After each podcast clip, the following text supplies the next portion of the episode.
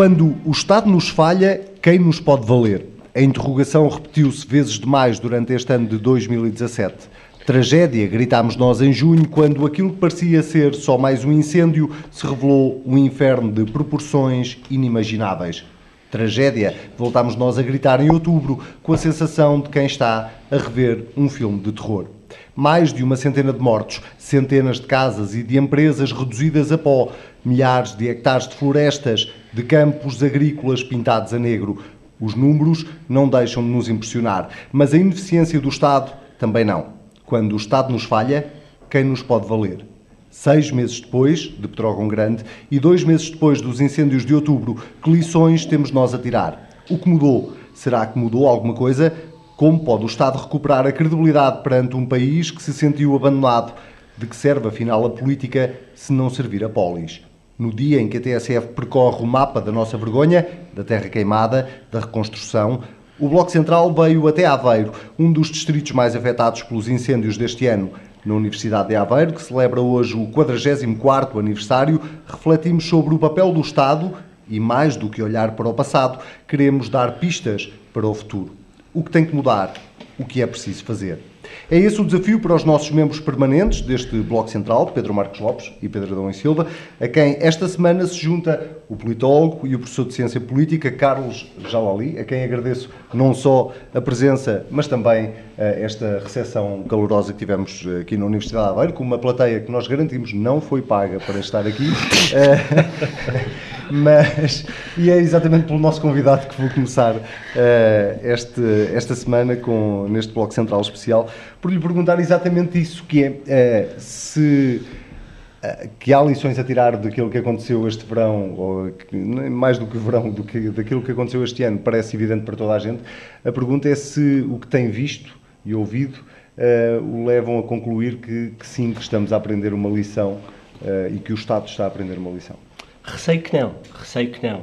A verdade é que aquilo que aconteceu uh, em Pedrógão e depois com a segunda vaga de incêndios em outubro foi reflexo de e também revelador de uma série de deficiências a vários níveis que são históricas. Deficiências a nível de governação, a nível de comportamentos dos próprios cidadãos, de articulação de estruturas públicas e um, aquilo que tem sido a resposta posteriormente tem-se focado em larga medida numa dimensão partidária em vez de lidar com aquilo que é a dimensão essencial, que se prende com assegurarmos que temos um Estado que é eficaz, um Estado que é igual, nós temos um Estado que é desigual e imprevisível em várias arenas, não é? E esta, esta, esta, estes eventos refletiram isso.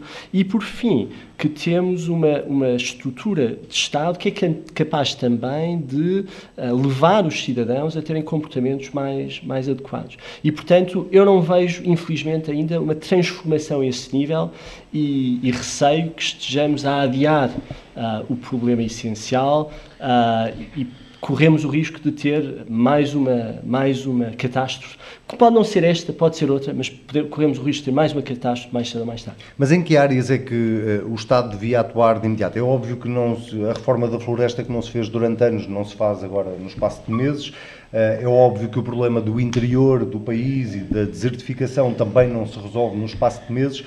Mas se tivesse que selecionar duas ou três áreas prioritárias para o Estado intervir, uh, que áreas é que selecionaria? Eu creio que o importante é assegurar as bases para uma política de longo prazo, precisamente nessas áreas, do ordenamento do território, do ordenamento florestal, ah, da desertificação do interior e também na questão crítica da proteção civil. E, e ter uma política de longo prazo que vai ser uh, durável, apesar das mudanças políticas a nível governativo que vamos ter mais cedo ou mais tarde. Uh, infelizmente, aquilo que acontece em Portugal é que as políticas são muito casuísticas, são muito feitas com base naquilo que é o discurso público do momento e quem está no poder no momento. Isso implica um pacto de regime? Eu creio que implica um entendimento alargado entre as forças políticas, de modo a assegurar que temos as bases de uma política que possa transformar gradualmente eh, aquilo que nos trouxe até Pedrógão e aos incêndios de outubro. E essa iniciativa deveria ser eh, tida em primeira instância por quem está no poder neste momento, pelo Partido Socialista, conseguir atrair uh, os restantes partidos para, para esse pacto? Eu, eu, creio que o partido que tomar a iniciativa será, um, será bem visto publicamente. Eh, eu acho que a responsabilidade é de todos. Obviamente, quem está no poder tem instrumentos de decisão que outros não têm, ah, mas, ah, mas creio que esta é uma oportunidade política também para os próprios partidos. Pedro Marcos Lopes, nós falámos longamente sobre, este, sobre estes assuntos eh, durante este ano. Uh, infelizmente, diria eu, não é? Porque é sinal que os problemas foram repetindo. Mas eu fazia também uma pergunta que é Sentes que mudou alguma coisa no paradigma político, no, no Estado, uh, depois das duas tragédias, destas duas grandes tragédias? Não, pelo contrário, acho que as posições estão cada vez mais extremadas. Eu acho que até nas, nas pequenas decisões e nos pequenos uh, decretos, pequenos, enfim, sentido figurado, eh, a falta de entendimento é claro, até nos próprios membros da, do, da, da, coligação que, que, governa neste momento, e, e isto faz, eh, faz pensar que eh, nós temos um problema grave de entendimento no que diz respeito às grandes questões do, não é as grandes questões do Estado, acho que transcende isto, às grandes questões nacionais, porque o, o que é estranho nisto é que a maior parte dos nossos problemas estão diagnosticados a maior parte deles, até nós sabemos que há umas receitas nas farmácias das políticas públicas para que estes problemas sejam tratados e eles são sistematicamente não tratados por questões conjunturais dir-me-ás, bom, então há uma inconsciência global de, de, dos decisores políticos, estamos todos em busca de, de, ganhos políticos fáceis no curto prazo e, portanto, nunca vamos sair deste, deste problema. Bem, eu, eu penso que não, eu acho que o, o que me custa é pensar que fenómenos destes não nos não nos não não perguntam, não questionam aos responsáveis políticos no que diz respeito às suas próprias responsabilidades.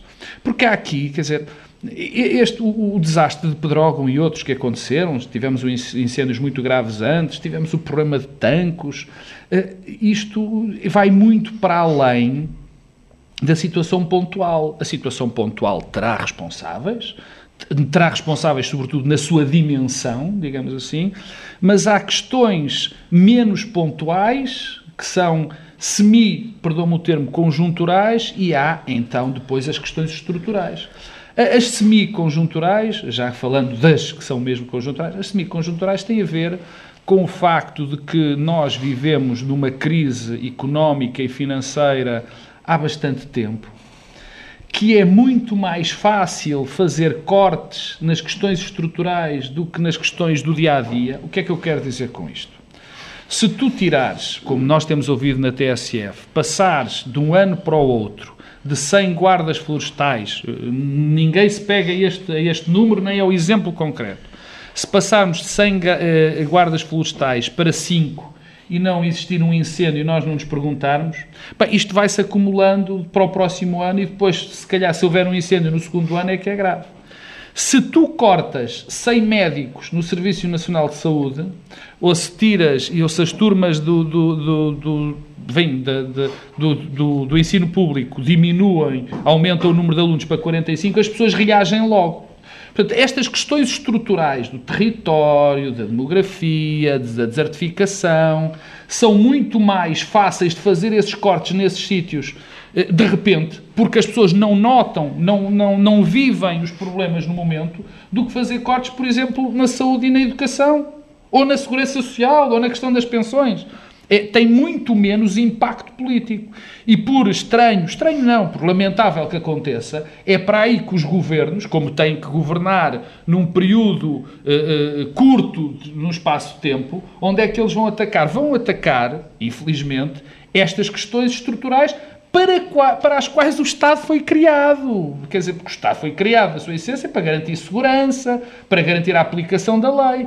Mas é mais fácil, em determinado momento, cortar aqui e, bem, e eu acho que os exemplos são evidentes, acho que não preciso dizer o abandono, a questão de não haver guardas florestais, a questão dos engenheiros. Outro dia, eh, hoje de manhã, ouvi que eh, numa área próxima daqui havia 200 engenheiros florestais e técnicos florestais há 5 ou 6 anos e agora há 5, por Mas, exemplo. Pedro, até, até do ponto de vista conjuntural, a, a realidade do país hoje é aparentemente muito melhor do que, do que era eh, há nestas, anos com a crise. Não concordo nestas está a crescer, questões. do não, ponto de vista não, económico. Não, eh, porque depois a isso, depois a isso também há estes fenómenos, eh, ligado a isso também há esse fenómeno semi-conjuntural, peço desculpa do, do termo, que é o Estado foi crescendo para muitas outras áreas, e agora não vamos fazer a discussão ideológica, acho que não é a altura de saber se ele devia ter crescido para tantas áreas ou não, e, de, e as limitações financeiras que foram acontecendo não permitiam que houvesse esse alargamento tão grande.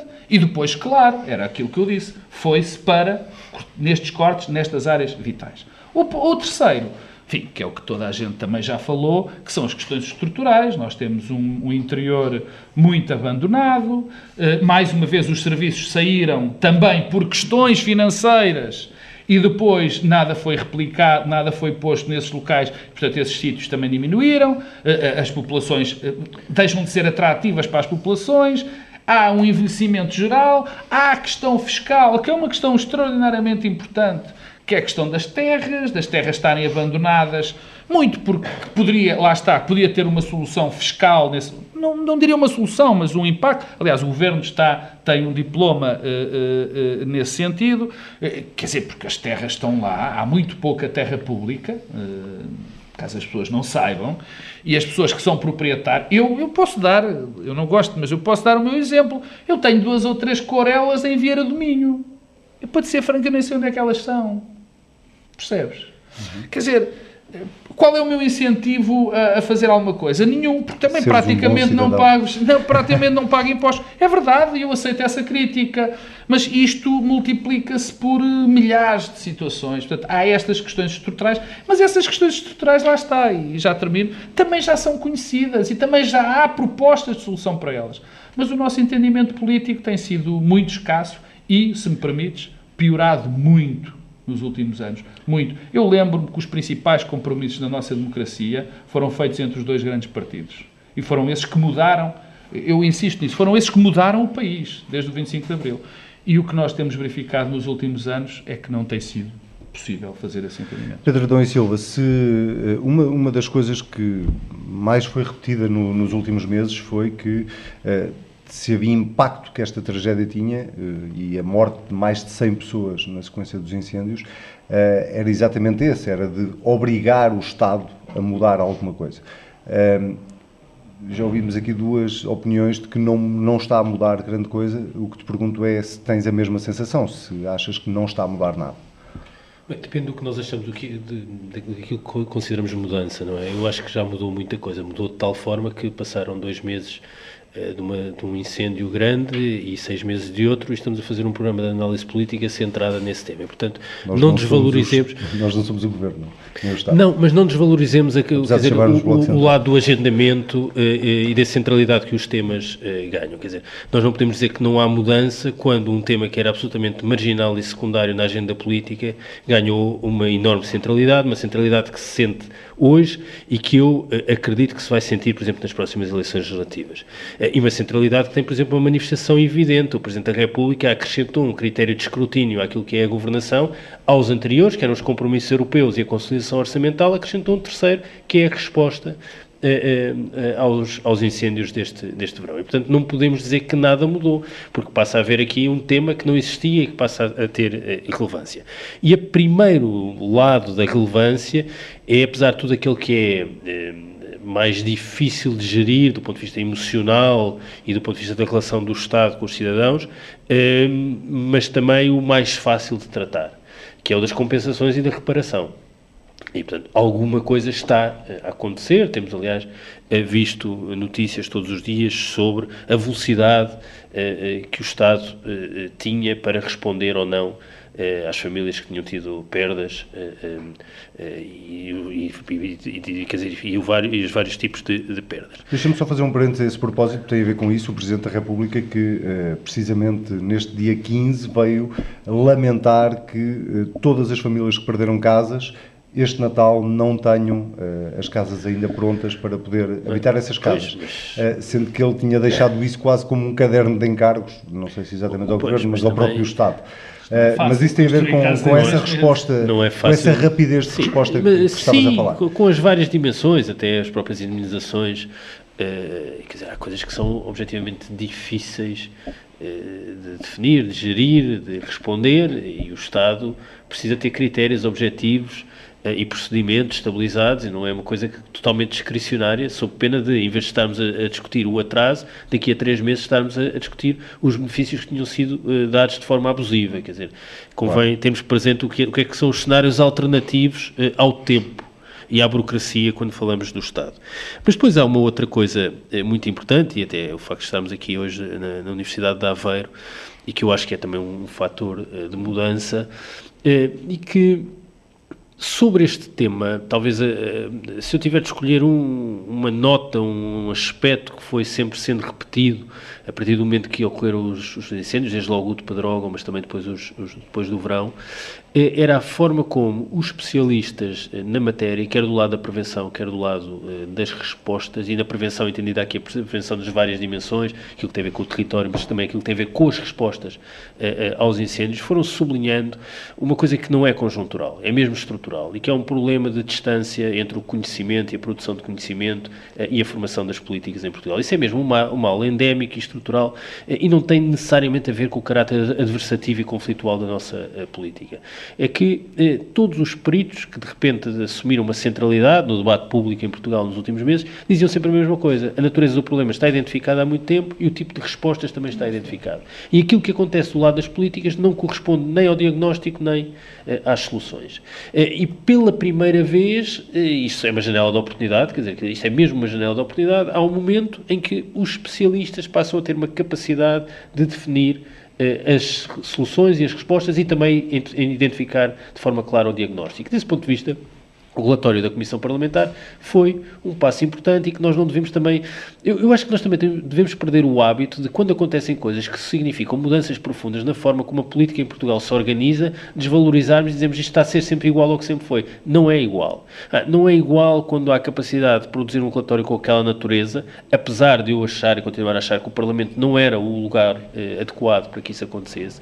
Quando eh, há uma pessoa que é eh, nomeada eh, com eh, umas funções e dependendo diretamente do Primeiro-Ministro para concretizar uh, aquelas recomendações, isto não é propriamente a forma tradicional de fazer política em Portugal. Portanto, alguma coisa mudou.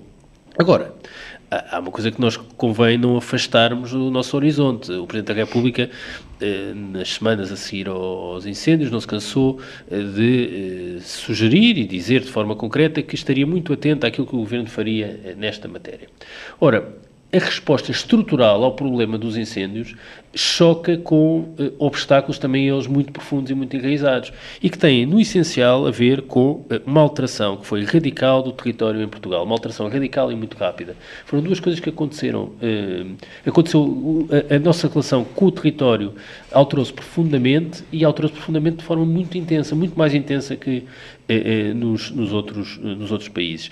E de certa forma, isso traduz em problemas que são singulares em Portugal, Uh, há um conhecido sociólogo chamado eh, Augusto Santos Silva que tem uma velha hipótese sobre o país, que são os tempos cruzados, não é? A ideia de que uh, a, a, mudança em Portugal, por força de termos uma modernidade tardia, uma transição para a democracia tardia, a mudança ocorre de forma abrupta e ao mesmo tempo coexiste com uma resistência de aspectos do passado.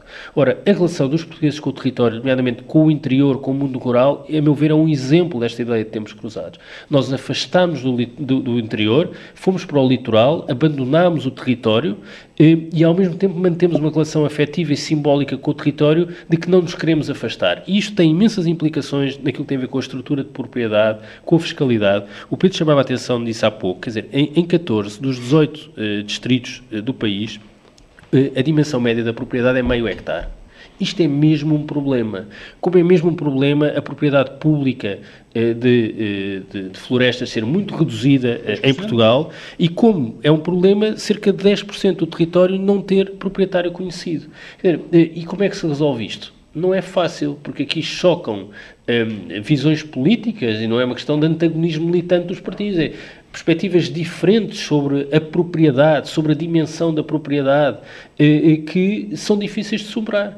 Eh, aquilo que o PCP pensa sobre o que deve ser a estrutura de propriedade do país é muito distante do que o Bloco de Esquerda pensa e do que o PS pensa, que por sua vez também é distante do que o PSD pensa e do CDS. Não é fácil resolver. E o que eu acho é que, ou esta janela de oportunidade em que a atenção pública, o agendamento deste tema é, é, muito saliente, é aproveitada, ou não teremos mais oportunidades e estaremos sempre condenados a repetir catástrofes. Muito bem. Eh, antes de fecharmos este assunto e, e, falarmos de um outro que está a marcar claramente a atualidade, só, só perguntar-te a, a questão do pacto de regime ou da capacidade que os partidos têm ou não de criar um entendimento em matérias destas tão importantes e eh, a tocar em assuntos tão difíceis de resolver.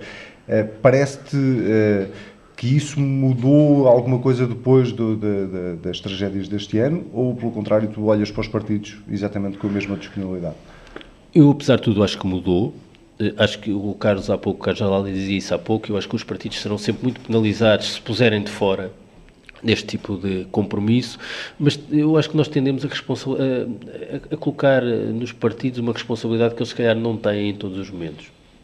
Quando falamos deste tema, agora, por exemplo, pensando até do lado da, da prevenção, a tensão e a conflitualidade se calhar é menos nos partidos e muito mais entre o Estado e as corporações de bombeiros e a proteção civil, é que são coisas que atravessam o espectro partidário que têm clivagens de uma outra natureza, eh, com uma dimensão local, de enraizamento local, que aliás tem muito a ver com o tema que vamos falar a seguir e que tem a ver com a relação do Estado com o terceiro setor, eh, e que são também dimensões particulares do país e da forma como o Estado se relaciona com a sociedade civil em Portugal e da importância que a sociedade civil Civil teve até, historicamente, em Portugal para legitimar uh, o, o, Estado e isso não se supera por mera vontade dos partidos, mesmo que eles estivessem todos uh, unidos. Como, aliás, mas veremos... Aj ajuda, ajuda, é mas não chega. Não, bem, mas como é veremos quando se aproximar o verão, vamos ver como a distância relativa aos incêndios vai mudar a natureza eh, da discussão sobre eh, algumas das dimensões da prevenção dos incêndios. Nós vamos continuar a falar eh, do Estado, ou pelo menos neste sentido mais lato do Estado, para abordar um outro assunto que está claramente a marcar a atualidade política do país, tem a ver com o caso da Raríssimas, que já levou à admissão de um secretário de Estado e que tem, neste momento, pelo menos, o Ministro da Segurança Social uh, debaixo dos holofotes. Uh, e eu começava por perguntar ao Carlos Jalali se, de facto, este é um ano negro desse ponto de vista para o Estado, porque começámos a falar dos incêndios, houve o caso de Tancos, agora temos o caso raríssimas que, de alguma forma, afeta também essa credibilidade do Estado, no sentido de se tentar perceber se o Estado consegue ou não consegue controlar o, financiamento que dá a este terceiro setor, às IPSS, neste caso. Um, este é um ano, um ano horrível para, para o Estado português. Bem, eh, há aqui uma dimensão de responsabilidade do Estado, na, na, no caso raríssimas, há também, obviamente, uma dimensão de responsabilidade da própria direção da Raríssimas, no caso Raríssimas, não é? E, portanto, convém não, não subestimar essa dimensão. Mas acho que há, há, aqui um ponto importante que é uma reflexão mais profunda sobre a natureza das IPSS, da sua relação com o Estado, e acho que não tem tanto a ver com a questão da responsabilidade na fiscalização, mas com o próprio modelo de articulação entre IPSS e Estado. E, e, e estava a olhar para uns dados e há uma explosão brutal no número de IPSS nos últimos anos. Quer dizer, nós em 1987 tínhamos 1.500 mais ou menos IPSS, em 2010 temos mais de 4 mil. E, e o financiamento. Um sinal, e o financiamento, mas o financiamento público também tem disparado. Era de cerca de 200 milhões de euros uh, em 95, uh, ah, mais recentemente ultrapassa os mil milhões de euros. Mais de 1.200 milhões de, Não, 1.200 é milhões é é muito mais do que isso. Isso é só provavelmente na área da segurança isto são, social. Isto são os acordos de cooperação. São acordos de cooperação. São acordos de cooperação. É, portanto, sobra a saúde e a educação. Exatamente. E, portanto, há, há muito mais. E, de facto, é algo que tem crescido sem grande análise e reflexão sobre qual é a responsabilidade do Estado, qual é o papel que as IPSS devem ter, qual é o modelo de articulação. É algo que tem acontecido de forma, de certa, um, um bocadinho de forma gradual, mas de forma bastante pouco uh, aprofundada. E acho que esse é um debate importante que tem a ver não apenas com a responsabilidade do Estado, que o Estado tem, mas também com aquilo que são as expectativas dos cidadãos em relação às IPSS. Porque, indiretamente, ou diretamente, neste caso, são os cidadãos que estão a financiar as IPSS, seja via donativos diretamente atribuídos, seja via, via, uh, impostos. via impostos. E, portanto, as expectativas que nós, enquanto cidadãos, temos para aquilo que são as IPSS, isso é um debate que temos que ter para assegurar que há um há um match, há uma, há, uma, há uma articulação entre aquilo que é o comportamento das IPSS uh, e as expectativas dos cidadãos, e obviamente aí o Estado tem um papel a desempenhar para assegurar que, que, que essa correspondência entre expectativas e comportamentos acontece. Mas a minha questão neste caso é, é independentemente da, da, do, do, processo uh, judicial que corra e de perceber quem é que estava ou não ligado uh, a eventuais atos de corrupção dentro desta IPSS em concreto, uma das questões que se levanta com este caso raríssimas é de perceber até que ponto é que o Estado tem capacidade para fiscalizar os apoios que dá a estas IPSS. Sobretudo quando uh, temos esta noção que nos acabou de dar de que uh, disparou o número de IPSS e disparou também os apoios do Estado. Uh, é óbvio que vai sempre haver. o Estado nunca vai conseguir ser o polícia presente em todo lado. Mas podemos ou não ficar descansados em relação a esse papel fiscalizador do Estado? Essa é a dúvida. É, é uma dúvida que, eu, infelizmente, não consigo responder. Não é? A verdade é que a questão da, da, da conjuntura de crise afetou em termos de recursos, eh, isso é, isso é relevante. Eh, quais são as estruturas que o Estado tem para fiscalizar um, estas IPSS? Confesso que não sei, uh, acredito na capacidade dos, dos, dos, funcionários que estão nessa área, mas não sei se têm os recursos disponíveis. Um, eu não consigo responder a essa pergunta, mas acho que é, é algo que temos que, que examinar sobretudo à medida que o financiamento aumenta. Dizer, será que o aumento do financiamento levou ao aumento também da fiscalização? Suspeito que não. Oh, Carlos, se me permite, desculpa. Sim, força, força, força, mesmo passar a palavra. Digamos, não, não, digamos que seria muito difícil para qualquer tipo de estrutura de controle e havendo tantas IPSS, olhar para um relatório e contas e ver aqueles detalhes que apareceram agora nesta, nesta, nestas denúncias, nesta investigação jornalística. Era quase, é quase impossível, não é? A dimensão está no Deixa-me acrescentar-te uma pergunta, Pedro Marcos Lopes, tem a ver com, com uma outra questão que se levanta a propósito deste caso, que é da promiscuidade ou não que existe entre uh, este tipo de instituições Uh, e uh, atores políticos que uh, vão saltitando de um lado para o outro. achas que essa é uma questão ou, pelo contrário, é uma falsa questão que é levantada a propósito desta polémica? Não, quer dizer, a questão da promiscuidade entre, entre público e privado eu consigo entender. A, a, a, história de a promiscuidade entre estes cargos e outros cargos políticos, eu francamente não os vejo. Aliás, eu não conheço exemplos relevantes de pessoas que tenham passado de, de, de IPSS para cargos governamentais ou de cargos governamentais para IPSS. O que tem, eu acho que isso também está por trás da tua pergunta, o que nós vimos eh, é que há muitas pessoas prominentes dentro da comunidade que dão o um nome e que tentam apoiar instituições particulares de segurança social. Mas, quer dizer, eu, eu isso acho que, francamente, e não, e não tem a ver com, com a tua pergunta, penso eu, eu acho que isso é, é detalhe, quer dizer, porque se o Carlos Jalali, o, o Anselmo, fossem há raríssimas, eu e o Pedro Adão e Silva falávamos disso há relativamente pouco tempo, Uh, uh, se vocês os dois fossem à raríssimas e com figuras prominentes que são, lhe pedissem para vocês porem o nome para apoiarem aquela instituição, vocês ficariam tão impressionados com aquilo que com certeza punham o um nome. E também acho, parece-me absolutamente normal que pessoas relevantes dentro da comunidade deem um nome, apoiam através desse, de dar esse nome ou de outras contribuições, instituições que, algo que, fa, instituições que façam, que eles pensem que façam um trabalho meritório dentro da comunidade. Portanto, eu acho que a questão da promiscuidade que foi trazida para este, para este debate, eu ainda não percebi, quer dizer, percebi porquê, porque, porque há situações, enfim, que podemos falar mais tarde, que, que vieram a, a, a, lume, mas eu não penso que seja o que está em causa nesta situação. O que está em causa nesta situação é erros, uh, erros, enfim, vou-lhe chamar assim, de uma senhora que geria uma instituição e que pareceu-me que que, que olhava para essa instituição como se fosse dela, coisa que não é nada extraordinário em IPSS, caso que as pessoas não saibam.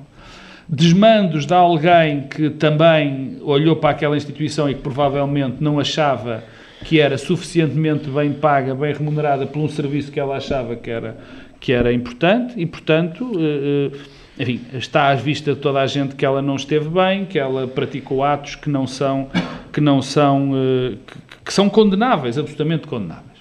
Agora, o resto são as consequências, entre aspas, políticas que foram, eu, eu insisto nas aspas, as consequências, entre aspas, políticas que isto, que isto provocou.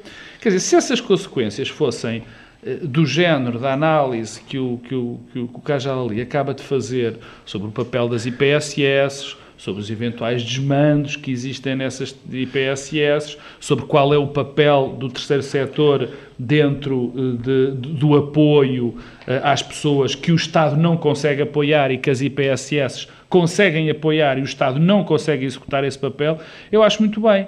Agora, entrou-se numa discussão que eu acho, desculpa-me lá o termo, absolutamente nojenta em muitas dimensões. Nojenta em muitas dimensões.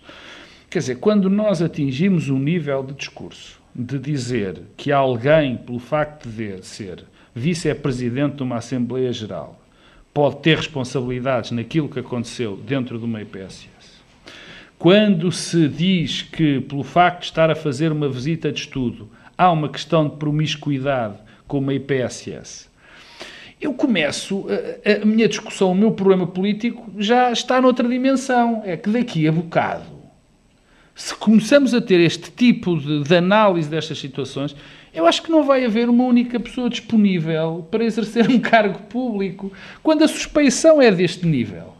Que pode-se descobrir outra coisa. A altura pode-se descobrir que Vieira da Silva ou que outra pessoa qualquer uh, fez uma terrível vigarice. Quer dizer, claro que isso pode acontecer.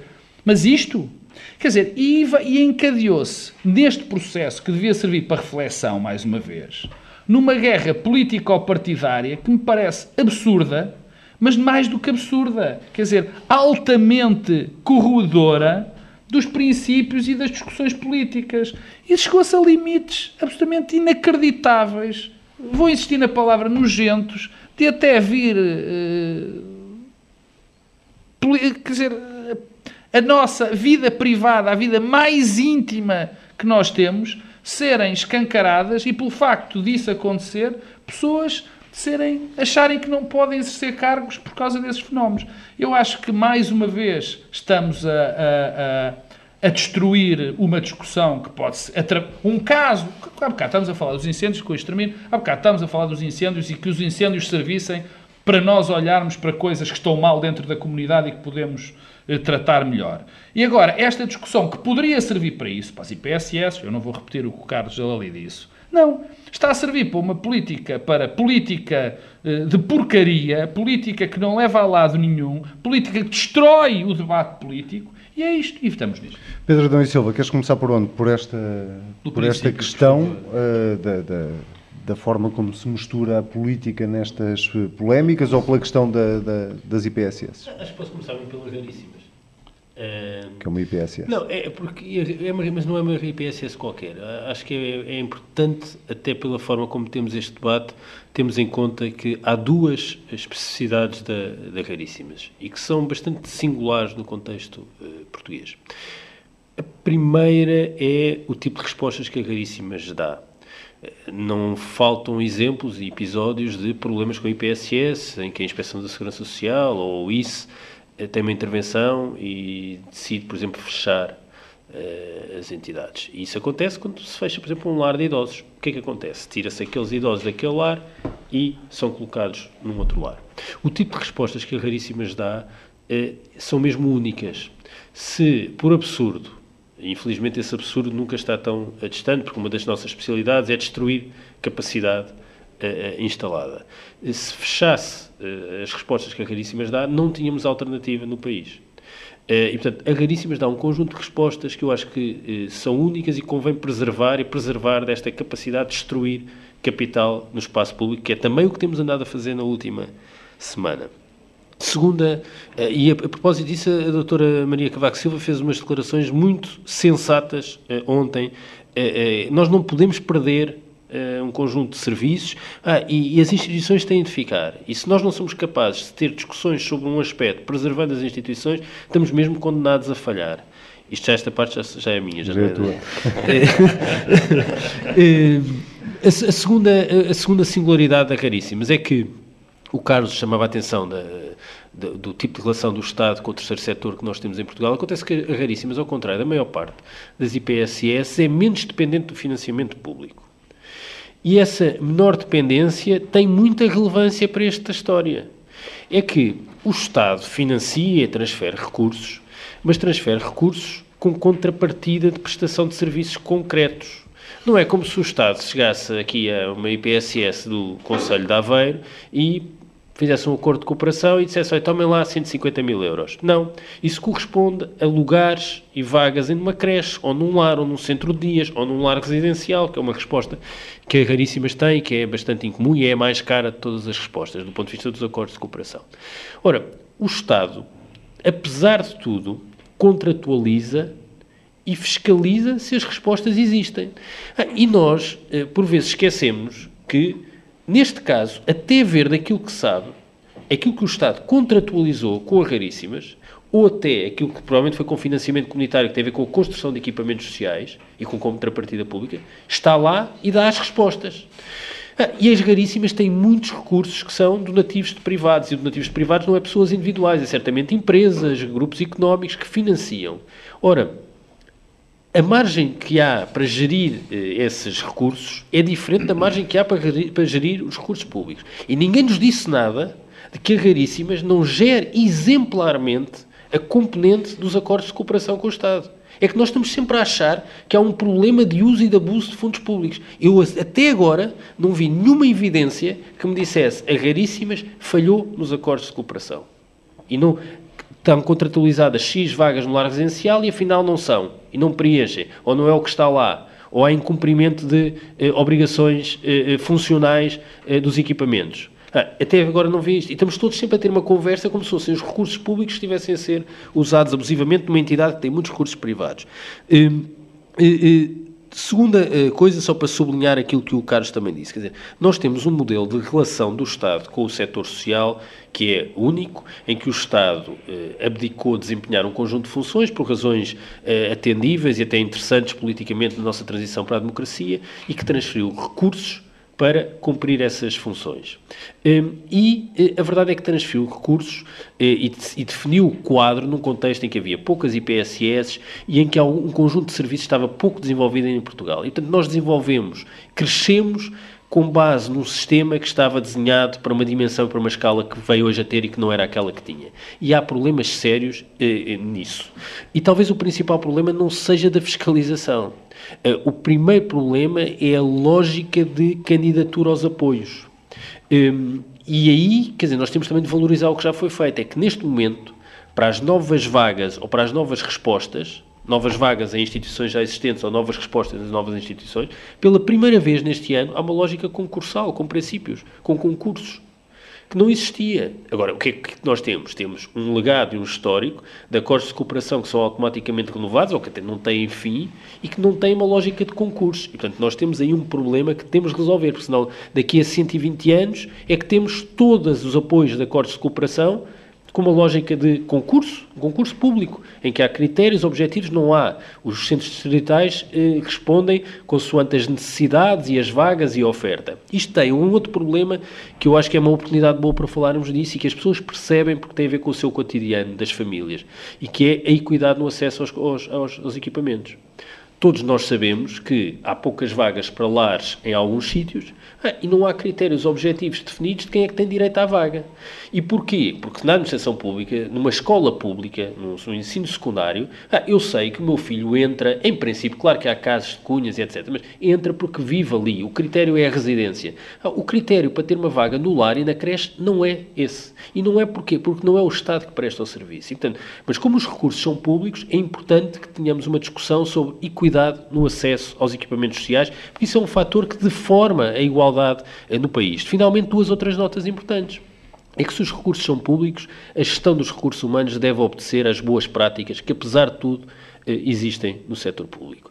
E eu sei bem que no universo das IPSS isso não acontece. Finalmente, a capacidade do Estado fiscalizar a gestão e o cumprimento dos estatutos.